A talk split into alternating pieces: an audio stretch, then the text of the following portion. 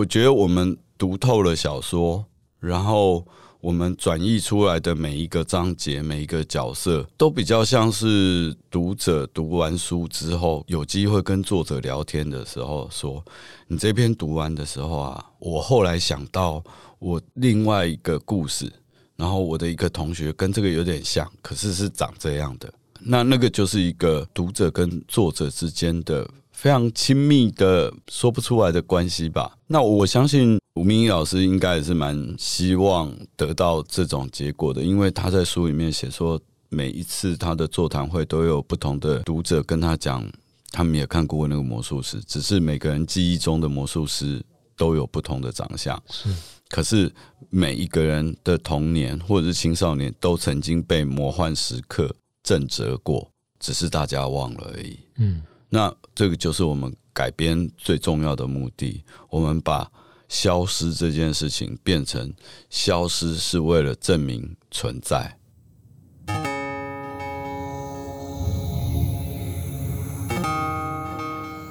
各位听众好，欢迎收听《迷成品 Podcast》放送观点单元。在这个单元里，我们邀请各行各业的来宾对谈，透过多元主题分享各种观点。一起领略思想的跨越，以及对美好生活的想象。改编自作家吴明义的同名小说，同时也是二零二一年春天最受瞩目的新台剧《天桥上的魔术师》，即将于二月二十号开播。那这部剧呢，不但呃让我们看见老台北中华商场的风景，而且。我想也可以让我们这一代的观众看到三十年前的某一代台北人的生活的样子哈。那呃，不只是从剧里面他们所感受到的对成长、对家庭、对于爱以及对各种生活问题的思考，呃，都可以让我们相信是新一代的观众感受到，其实很多我们所面临的人生问题是可以跨越时空的。那大家好，我是今天呃迷诚品 Podcast 的主持人，酿电影的主编张彦拓。那呃，酿电影是一个结合线上网站跟实体出版刊物的影评媒体。那我们其实也致力于在打造一个全方位的影迷聚落以及体验。那今天很高兴可以在米香品的 Podcast 跟呃《天桥上的魔术师》导演杨雅哲来聊聊这部新戏，不只是谈谈过去的台北，也希望可以谈到台湾影视工业的未来。那我们欢迎雅哲导演，雅哲导演好。嗨，燕拓你好，大家好，我是杨雅哲。嘿，呃，导演是不是先简单几句话跟我们介绍一下，你现在会怎么描述《天桥上的魔术师》这部戏？《天桥上的魔术师》这个剧集总共有十集，那主要场景摆在八零年代的西门町有一个中华商场。呃，有一天这个天桥上来了一个奇怪的魔术师，看起来像流浪汉。那这个商场里面的大人、青少年、小孩都跟这个魔术师在每一集里面。呃，产生了不同的关联。那魔术师就像一面镜子一样，照到每个人的恐惧，或者是哀伤，或者是美好的对未来的想象。那因为人们看见了自己心里面的那个东西，所以呃，魔术师会给他们一个魔幻时刻，然后。发生一个生命里面的奇迹。简单的讲，这个这个故事就是十个魔幻时刻，十个人生里面的生命奇迹。呃，刚刚有说到《天桥上的魔术师》是小说改编嘛？那原作小说其实也就是十个短篇的故事。那就像刚刚导演说，改编成影集之后，其实有十集，有呃也算是十段不一样的呃不同人生的样子。那其实一开始也想先问导演，为什么一开始会想？挑这个题材来拍，尤其呃，之前你也说过，嗯，其实你觉得你或者说整个剧组熟读了这一本小说之后，在里面看到的主题是消失，或甚至是时间。那可以跟我们聊聊你对这些主题的有什么样的共鸣，跟为何会选择它吗？呃，其实不是我选择了它，是他选择了我，因为这本小说。我没有那么大的野心，说我要把它变成一个影像化的东西。当初纯粹就是一个读者，然后非常喜欢这本小说。呃，我做这个案子大概从二零一八年的春天，呃，过年的时候开始做，做了三年。但是在这二零一八以前，其实是有一群呃想要把台湾的影视工业呃，把台湾的影视文化呃输出变成软实力的一群逃狼啊，然后逃狼，哎，就是有名望的人或者是有能力的人，嗯、那包括了公司里面的工作人员啊、呃，董事长，还有还有像业界里面的童子贤先生。啊，他们都一直很想再找一些台湾可以。做成很棒的影视 IP 的内容物出去，他们挑中了呃《天桥上的魔术师》，然后所以他们运作了很久之后，到呃一八年才有这个很算是比较足够的资金来推动这个题材这样子。那当然，我们后面。呃，虽然政府出了一点五亿的资金，但我们后来还是爆炸了，就是不够。是，所以后来又有新的团队进来加入，所以我们总共的资金大概就是两亿台币这样子。是，嗯，真的是规模相当大的一个呃案子，而且我想，之所以会需要规模这么大，是因为拍这一个题材没有把中华商场盖出来不行。呃，对，在现实上，你没有把某个场景复原到一定很像，还有在虚拟的世界里面，它也是要把整个西门町再重新盖回来。听众朋友，大家如果看目前为止看到预告片，应该都已经可以感受到整个中华商场，不论是内景还是外景的那个年代的感受。嗯、那其实我也蛮好奇，就是呃，导演其实过去一系列的电影作品，很多也确实都是在讲某个。过去的时代，或甚至像这一次，嗯、呃，天桥的时间设定是在一九八五到一九八零年代，一九八零年代是那在那样的一个年代的故事，呃，是不是算是你对那个年代特别有某种情怀吗？或是特别想要讲那个年代的什么事情吗？嗯，应该说，因为他原著本身。呃，吴明义先生他就是跟我同年出生的，是，所以他描述的那个年代就落在他的成长的时期，那也是我很熟悉的，就刚好落在八零年代了。那我我我自己是认为每一个年代都有他值得被说故事的地方，八零年代它当然有它的特点，嗯。其实也是他选择了我，不是我选择了八零年代。有八零年代，它是一个处在呃保守跟开始呃开放的那个交接点的时代。对台湾是如此，对整个世界也是如此。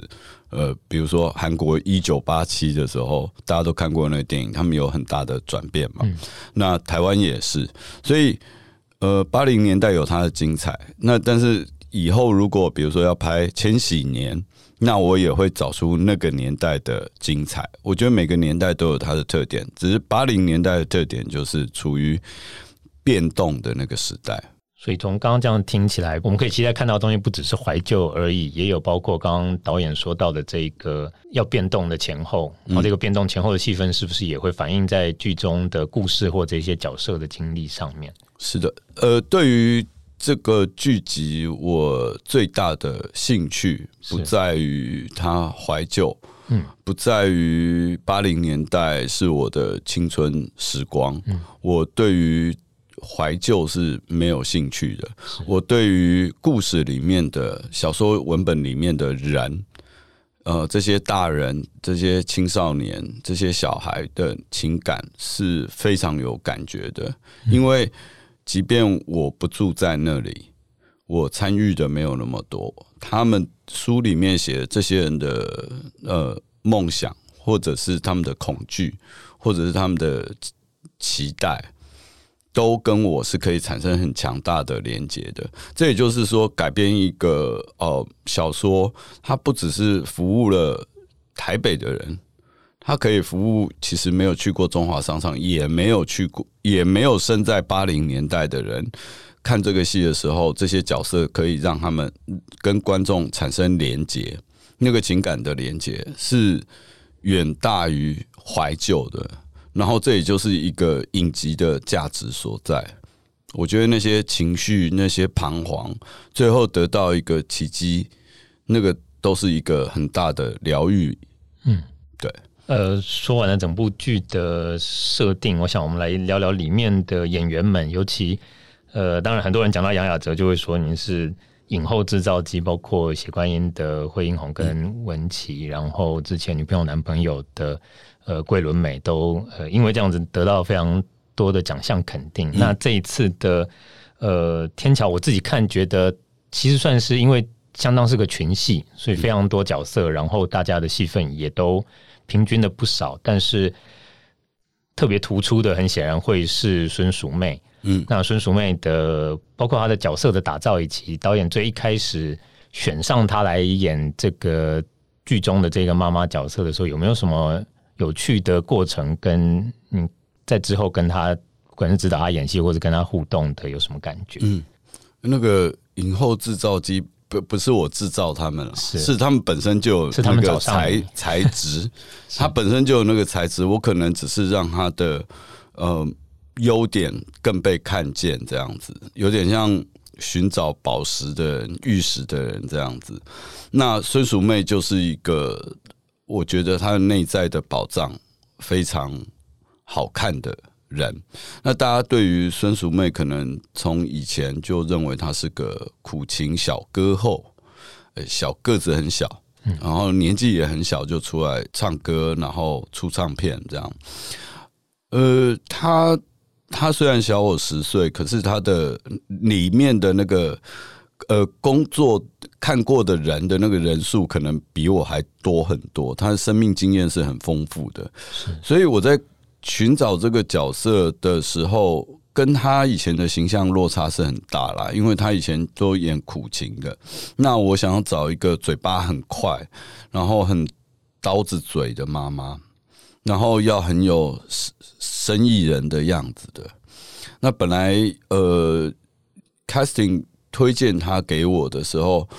我对 casting 是蛮信任的。虽然他的荧幕形象就是不是苦，就是就是苦情的样子，没有演过这么嘴巴快速的女人哦。可是当他推荐给我的时候，我就在想，casting 一定是看到他一个特色。一个特点，那我我我在看到他的时候，我只觉得哇，完了，这是 casting 应该这是看走眼了吧？因为他看起来像一个女高中生，个子很小一个，然后皮肤素颜，然后来来见我。我们两个人聊一聊之后，我就觉得哦，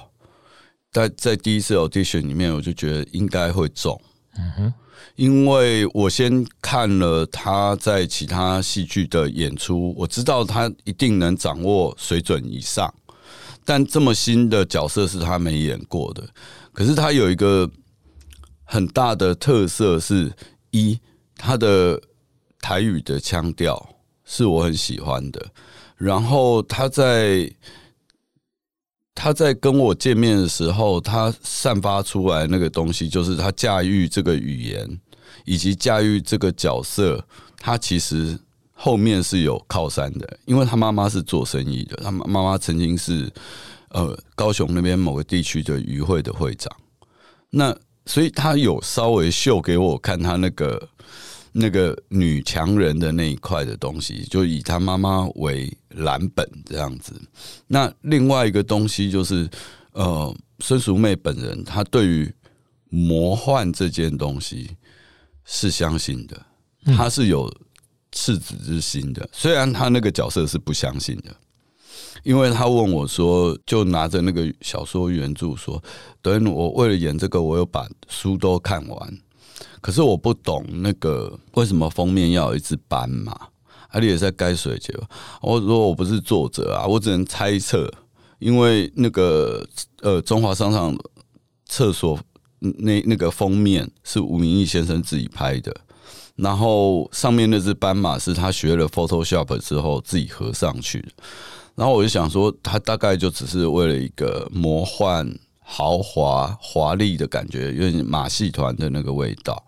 然后这个孙淑妹就想了想一想，说：“我呢，我是感觉哈，这个中华商场第一卖物件，所以一定要有一个跟他神兽啊呢。因为斑马的台语叫做欧北北。”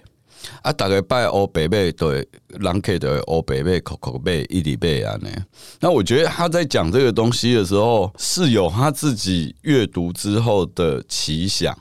但这个奇想又是以我们戏里面的那个妈妈的角色做出发的，是是非常的呃势力商商业眼光这样在看这个东西。那我觉得他的那个他秀了一段哦，北贝口口贝伊里贝，就是一个非常非常让我惊艳的事情。然后当然后来我们呃花了蛮长的时间呃。排演，然后聊角色什么的。呃，对于一个天后愿意花这么多时间，因为戏剧戏份每个人是平分的嘛，是我觉得很不容易啊。就是他愿意花时间陪我聊角色，花时间陪他的戏里面的两个小孩对戏，还有跟杨大正什么，我觉得是很不容易。他如果那些时间他拿去做商演的话，应该可以赚不少钱，但。他的确没有让我失望，就从出场让人家惊艳的造型、口条，到后期这个家庭面临了一些转变，然后她变成一个爱赌的女人，变得比较萎靡一点。我觉得那前后的反差是相当精彩的啦。呃，也我应该也没有愧对他花下去的那些时间。对是，而且听他自己说，他头发还是自己烫的，就是真发去把它烫成一个，在这个年代走在路上会回头率非常高，大家觉得怎么会有人顶这这顶头发走在路上的那个样子？他他其实是很爱他的头发的，他从来不染不烫，然后也尽量不去去吹整，因为为什么？因为他留长了，他就会剪下来。那个捐赠给癌症的小孩做假发，哦、所以那个那些头发是不能有受过化学的东西的破坏的。嗯、但是这次演这个戏，其实有一点不好意思，就是我们一开始就跟他讲说：“哎、欸，我有看过你以前演的戏，然后有关于头发的部分，他蛮阿莎里，他就说这次可以弄头发，我自己也受不了戴假发这件事情都不行。嗯，啊不不行，他就觉得。可能进入角色会有问题。其实这里面有一点点呃小插曲，就是我们当初提供给他的那个 reference 说，那边我们烫出来长这个样子，美女崔台青美艳。但是那一天定妆完之后，那个呃发型师跟我，然后全部人看到那个。我我不知道烫头发这件事情这么的神秘，还是那个发型师烫的那个当下临时改变，就是本来应该是比较大卷的，是，但它烫成那个非常细的、非常 Q 的米粉头，是。我看了这我惊掉，但是后来其实我们有做一些调整啊，因为刚烫头发的第一天会比较硬。它简直就是顶了一把菜刀在头上，菜刀头，那个那个边非常的利，但后来我们有把它调整成不那么像菜刀，是，但一样回头率很高，不是不是精神有问题的那种头，这样。是是是。那呃，除了孙淑媚之外，我觉得这一次不论是中生代的年轻演员，还是小朋友们的呃。戏也都非常的突出，而且不是只是自然而已，就是他们，我觉得确实也有演出某一种属于某个年代的年轻人的那个样子。那导演有没有想要特别跟我们分享，不论是这些比较的高中年纪的演员合作的感觉啊，或者是跟小朋友们合作的感觉？我觉得，因为这出戏它包括了中年人，像孙淑媚、杨大正、嗯，庄凯勋他们中年演员的这一代。那我还要处理二十岁这个时代，十几二十岁这个时代的年轻人，然后跟一群十岁左右的小孩子。呃，导演最大的工作可能是要把这三个世代的表演融合在一起。嗯，他们可能各有所长，但也有不同的地方。那我的工作就是要保持大家的呃表演都在同一个磁场上。呃，这个工作有点庞杂啦。呃，除了除了排演之外，除了让他们呃互相认识，知道彼此的表演的那个调调之外，我觉得在个人上面，我处理每一个演员都是先找到他适合这个戏的优点，适合这个角色的优点，然后挖掘出来。那看到这个优点之后，让每个角色循着这个优点再去做一些调整，是我们调整剧本，然后去让他原先擅长的东西被看到，更自然这样子啊。所以，呃，方法是一样，但是因为三个世代就是毕竟是不同时代的人，表演的东西就是要调整，然后才会看起来像一个社区。一个世代的人，那当然从一开始选角就已经注定了很多事情，就是他就已经先过滤掉一些，哦，离那个元代、离那个年代、离那个情感比较远的一些演员，就先过滤掉，然后留下来的小孩或者青少年，都是有有一些那个年代的调调，然后我再去呃让他更。更被观众看见，这样是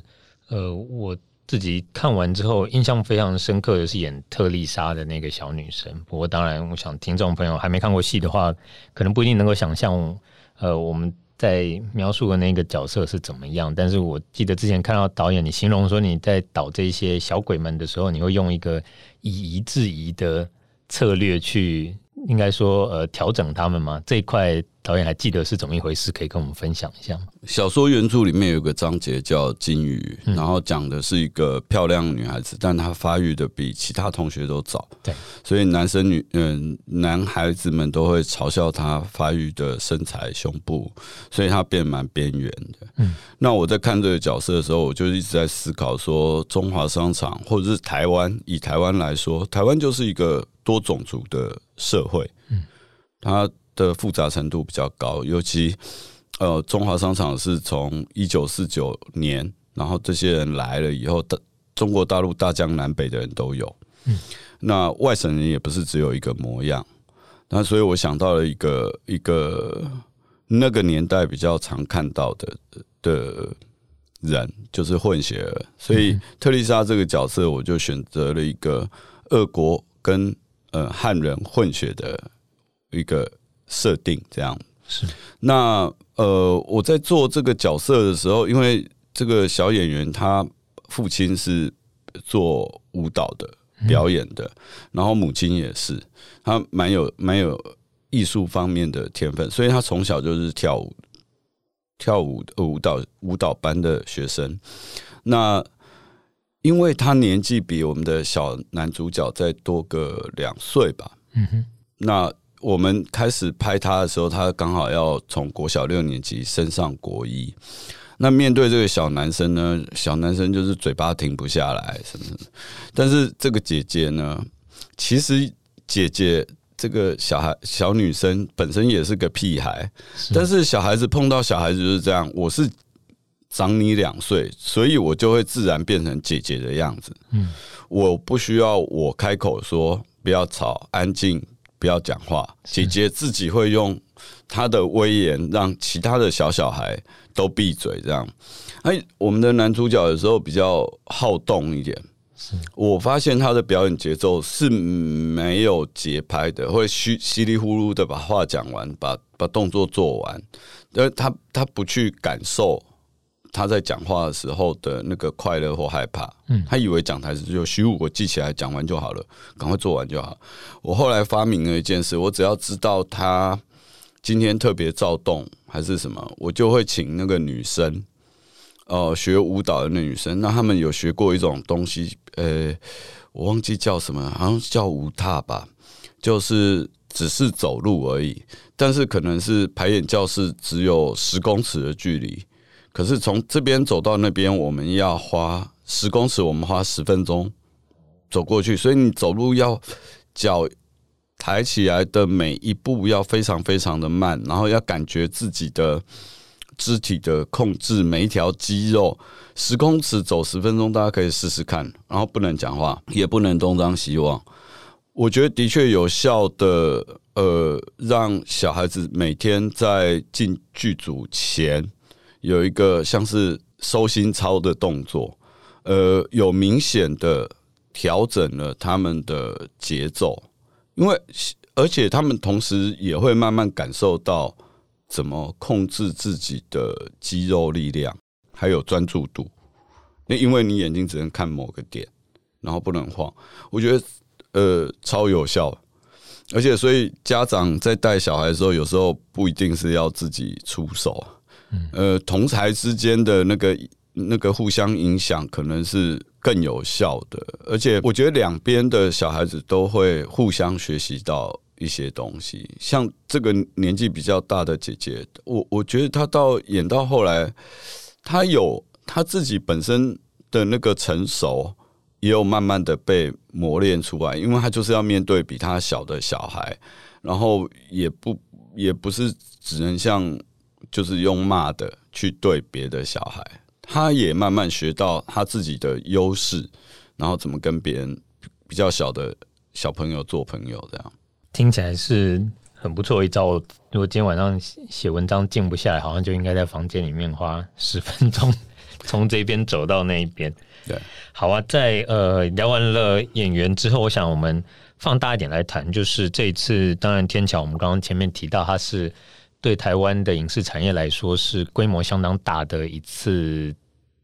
的的一个案子，那呃，不论是对电视来说，或者其实整部戏的呃幕后的各个环节，我觉得也几乎都是放上电影的等级。那想请导演聊聊，呃，从这个经验之后，你觉得他对天桥这个经验，对我们未来台湾的影视产业是否会有什么样的影响？嗯，以这几年来，台湾跟韩国一直被台湾人。拿来比较，然后拿来作为一个假想敌，甚至有时候说拒买韩国货什么的。我我我觉得那是一个政治人物比较比较情绪性的操弄。嗯，就是呃，如果我们羡慕韩国的电影工业、影视还有歌唱，呃，娱乐称霸了整个亚洲，那不是讨厌人家。就可以解决问题赢过人家的。然后我们曾经，我们的工业，我们的电影也是输出到韩国的啊。在八零年代，他们看的全部都是港片跟台片。台湾的明星也是在他们那边很卖。但我们要想一想，韩国今天可以可以称霸亚洲的时候，是因为人家在过去的二三十年做了哪些事情？是一个很有制度的练兵操兵，然后。哦，培养出很多的影视人才。他们曾经很大规模的把一群年轻的导演送去美国实习，去好莱坞学，然后带回韩国，然后花这个政策，不论是哪一个政党上台，它都是持续的。然后他们的工业是支持的，并不会因为哪个政党上台，他们就停下了他们娱乐圈的呃。进化，所以回过头来看我们自己，我们过去呃，天桥并不是一个国片史上花钱花最多的剧集。如果以前以前有呃几年前的赛德克巴莱等等，都有花很多钱搭景，然后拍摄特效的经验，但只是这个经验可能没有办法很大的。被记录下来，并且在这个工业体里面让更多人学到。嗯，是，但是有幸这几年台湾慢慢的有操兵啊，像之前李安少年拍也是训练了台湾很多工作人员出来。那我们的我们的这个行业从手工业变到工业，也是经经过这样几次操兵，有经验的传承才才能够留下来。所以。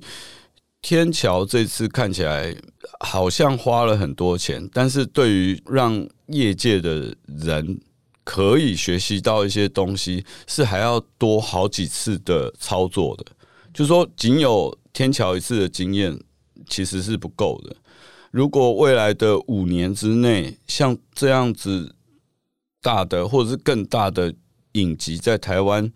电影。或影集可以不断的有这样的操作练习，呃，有操作古装片，有操作八零年代，有操作未来的，有操作特效很多的，有操作环境特效的，那这个工业才会进步啦。我觉得在在官方或者是在投资者的眼中，呃，它是需要一个不是五年而已，它是需要十年、二十年的一个投资，是你才有办法变出人，才会有那个文化素养去讲故事。刚刚导演也特别提到，就是对台湾的整个影视产业来说，当然韩国的。他们现在不论是技术力或是创作力，是我们一直在参考的一个对象。那这次天桥，呃，就我所知，在特效部分其实也有跟韩国的团队合作。那导演要不要特别说一下，在这一方面跟韩国团队的一些互动？有观察到他们有什么特别厉害的地方吗？或是我倒不说人家的技术好到什么程度，呃，我们的特效部分是台湾跟韩国的公司联手的，只是我们呃特效的总监这个部门，特效部门的总监是韩国人，他是做玉子的那个特效团队的人。那呃，有关于特效，我并不是一个对于特效非常非常懂的导演。那我有很多经验需要借助别人，所以这次，嗯，有一个总监，他先帮我 hold 住了所有所有特效该找哪家公司，该做什么样表演的基本的东西，他先帮我把关了。那我觉得这就是一个最基本的工业化的守则。当你没有一个处理工作的 SOP 的时候，所有的东西五家公司做。五家公司中都丢到我头上，嗯，那这就是一个以前的做法，就是没有效率，而且不聪明。因为我不懂的事，我就应该要找一个懂的人来 handle 它。那他先有了最基本的东西之后，我们才有可能再往下讨论，呃，不同公司做出来的美感的问题。先要有最基本的流程的操控，你才能更往下去要求一些东西。那我觉得韩国在这一方面的，他们对于业界哪一家公司、哪一个动画人员适合做什么样的表演、什么样的动物，他们在整个 亚洲市场，甚至是欧美的特效公司，他们都是非常熟的。所以他们可以找到正确的公司、正确的人来帮我们这个剧集加分。那我觉得这就是一个不是五年就可以学到的东西，它需要很多的经验。那我觉得这个东西就是非常值得我们学习。那他们在美感、在精细度上面，我觉得有一个好处是，因为大家都是在帮这个剧集做，只是大家做不同的单元、不同的集数。他们拿到东西的时候，其实特效公司们他们会偷偷的比较，呃，彼此做出来的成品，然后，哎、欸，人家强的地方在哪里？人家合出来的细节为什么这么好？嗯，然后我我这次做这个狮子，哦，我们我们用了什么样的方法去表演，所以跟人家做竞争也毫不逊色。那。这个就是一个良性的竞争，而不是跌坐在地板上哭着说“我我我好想赢韩国”，那样是没有用的，或者是一昧的去仇视人家，那没有学到人家的皮毛，更何况精髓。所以总要去面对这件事啦。我我对韩国人的敬业拼劲是感到很 shock。就是他们，他们做事真的很仔细，是仔细到有些问题是没有办法招架的。呃，简单的说，以前我跟特效公司合作，可能嗯，中国大陆的、台湾的公司，大部分，比如说我要做一只鸟，呃，鸟死而复生，嗯，然后他就会说，那导演你想怎么样做？嗯，呃，这个鸟呢，就我们有几个 reference，这样谈起来这样。但韩国人不是，韩国人是拿着这个剧本说前前后后的故事，是那所以你是希望那个死而复生的感觉在小孩子的身上起作用，那也就是说，在这只鸟还没有死掉之前，我们就要先有这只鸟活着的什么东西，让小孩子感受到鸟。活着的时候眼睛里面有一个光，然后我们有一个镜头是让小孩子感受到那个光像宝石一样闪闪动人，但它死掉的时候，我们是不是要让那个光微微的暗淡？然后它要复活的时候，又是从眼睛先开始，而不是羽毛先开始，不是脚趾先开始复活。我觉得光是读剧本这件事情，韩国的特效人员并不把自己当成特效人员，嗯，他的特效也是表演的一种，他的特效也是演员的一部分，他有用脑袋去思考。呃，我我现在做表演对这个戏有什么作用，而不是就是反正剧本写死而复生啊，我就去做死而复生，不去研究死是什么，生是什么，然后它跟前后戏的关系。那我觉得这一点是很值得我们业界参考的啦。听起来的确，他们扮演的不是只是美术或者是技术人员，而是讲故事的众多讲故事的层级的一部分。对，因为我可能会提出一个点子，然后他们深究去说，哦，呃，比如说，我希望这个小孩子，呃呃，他在初恋分手之后有一个伤心，然后他以前不懂的那个咒语，他突然觉得懂了，那好像这一切都解放了。好，那光是这个解放了，我们我们我把这个讯息给。给特效人员，那我们就想办法来做什么样的画面叫做解放了。那如果大家有看预告片，里面有一个我非常非常非常喜欢的画面，就是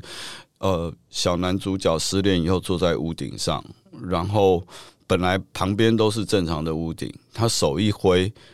整个西门町都变成海了，只有只剩下几个大楼的屋顶还露在外面。那那个东西就是一个极强的。想象力，那个就是所谓的魔术或魔幻。那我当初在提出这个变成海的这个构想的时候，他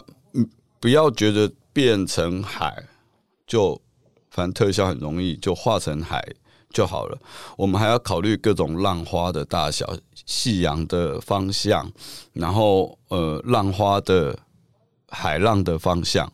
然后海的深浅等等，我觉得那个都是专业。那我们怎么让这些细节服务于最后？我们说要让观众得到一种解放了的感觉。那光是解放了，他可能就是需要一群人好几个礼拜的工作跟讨论。那这个就是这个工业迷人的所在。好，我想我们最最后再回过头来讲故事的核心就是。呃，导演刚刚有提到说，这一次的改编这一个小说，在你的看法里面，你觉得是小说找上你，不是你找上的一个小说？那当然，我们是应聘人员啊，有一个 招标案，有十个导演去，对啊，有十个导演去写的企划案，是他们选择我，不是我选择他们。然后之前呃，导演在聊到这部戏的时候，其实也一再的强调说，你觉得呃，这是一个要给吴明义老师的。像对你来说，像是读书的心得一样的一份作品。那在里面你看到的这个关于时间以及关于消失的这个主题，你认为在这整个过，在整个这整个改编的过程里面，你从里面提炼到的这整个故事最重要的那个核心精神是什么呢？嗯，小说的核心，呃，从前言就开始写，这是有有关于消失的一部小说啊。那每个章节都有人消失。感情的消失，呃，物件的消失，最后整个建筑物都消失了，整个时代都消失了。是。那我们在做这个改编的时候，要不断的问自己是：呃，为什么小说家要去写消失？那我们身为影剧从业人员，我们去讲一个消失的故事，到底要干嘛？对观众有什么意义？对我们创作人有什么意义？所以我们得要去定义消失，以及对消失找出一个延伸的诠释方法。否则改编嘛，我如果全部服膺于小说之下的话，就没有改也没有编。是，那为什么大家不去看小说就好？所以必然是我们要创造一些东西。所以我觉得我们读透了小说。然后我们转译出来的每一个章节、每一个角色，都比较像是读者读完书之后，有机会跟作者聊天的时候说：“你这篇读完的时候啊，我后来想到我另外一个故事，然后我的一个同学跟这个有点像，可是是长这样的，我的记忆是这样的。那那个就是一个读者跟作者之间的非常亲密的说不出来的关系吧？”嗯。那我我我相信，呃，吴明益老师应该也是蛮希望得到这种结果的，因为他在书里面写说，每一次他的座谈会都有不同的读者跟他讲，他们也看过那个魔术师，只是每个人记忆中的魔术师都有不同的长相，是，可是每一个人的童年或者是青少年都曾经被魔幻时刻震折过，只是大家忘了而已。嗯，那这个就是我们。改编最重要的目的，我们把消失这件事情变成消失是为了证明存在，嗯哼，消失才是真正的存在。嗯，有一个你小时候可能有一个心爱的钢笔、原子笔，是你得第一名的时候人家送你的。那有一天钢笔水干了，然后笔断了。那你就把它放在抽屉里面，它也不再亮晶晶了。但等你，但你也舍不得丢它。那可是你，你看着它，你也没什么特别的感觉，就很鸡肋。但有一天你长大了，你你你，隔个一年读大学回回家，发现书桌里面那个东西不见了，突然想到我那个得得名时候得得第一名的时候的奖品呢？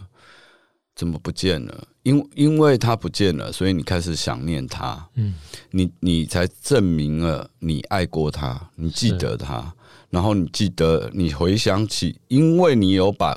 钢笔这这个东西拿出来想，嗯，想念，你才会想到哦，我现在常常遇到挫败，可是我怎么忘了我第一次得名的时候，我对对我自己的那个自信跟感动呢？嗯，那这个就是。我们去提炼消失这个主题很重要的一个元素，我们把它延展成消失是真正的存在。嗯，我我个人还想再多问一小题，就是因为的导演有提到说，这一个关于这些消失的一个主题，尤其在片中，其实呃，甚至其实从小说来就是这样，不是只是人会消失，有些人甚至是会会死亡的，但是在。呃，在这部剧里面呢，又有相当大一部分的主要角色们其实是小朋友。那我我看了觉得蛮震撼的一点是，我们好像蛮蛮少在台湾的戏剧里面看到让小孩子去感受死亡，就死亡这种等级的分开发生在小孩子身上，它其实是蛮难得的一件事。那不知道导演在呃调。调教这些小朋友，或者教导这些小朋友去演这些跟死亡、死别有关的戏的时候，有没有特别用什么样的方法去让他们明白那个感受呢？嗯，不只是死亡吧，分离、消失，嗯、不只是小孩演员吧？对，即便对孙淑妹这个年纪，杨大正、庄凯勋，嗯，呃，他们去面对角色的消失或死亡，不论。哪个年纪都是困难的，嗯嗯，因为除非除非你真正失去过，否则在戏里面面对消失都会是一件痛苦，嗯哼。那所以调教的不只是小孩啦，我觉得调教的也包括了是大人、青少年，青少年也没有那种真的生离死别失去的那个痛苦啊，嗯嗯。但我觉得。面对消失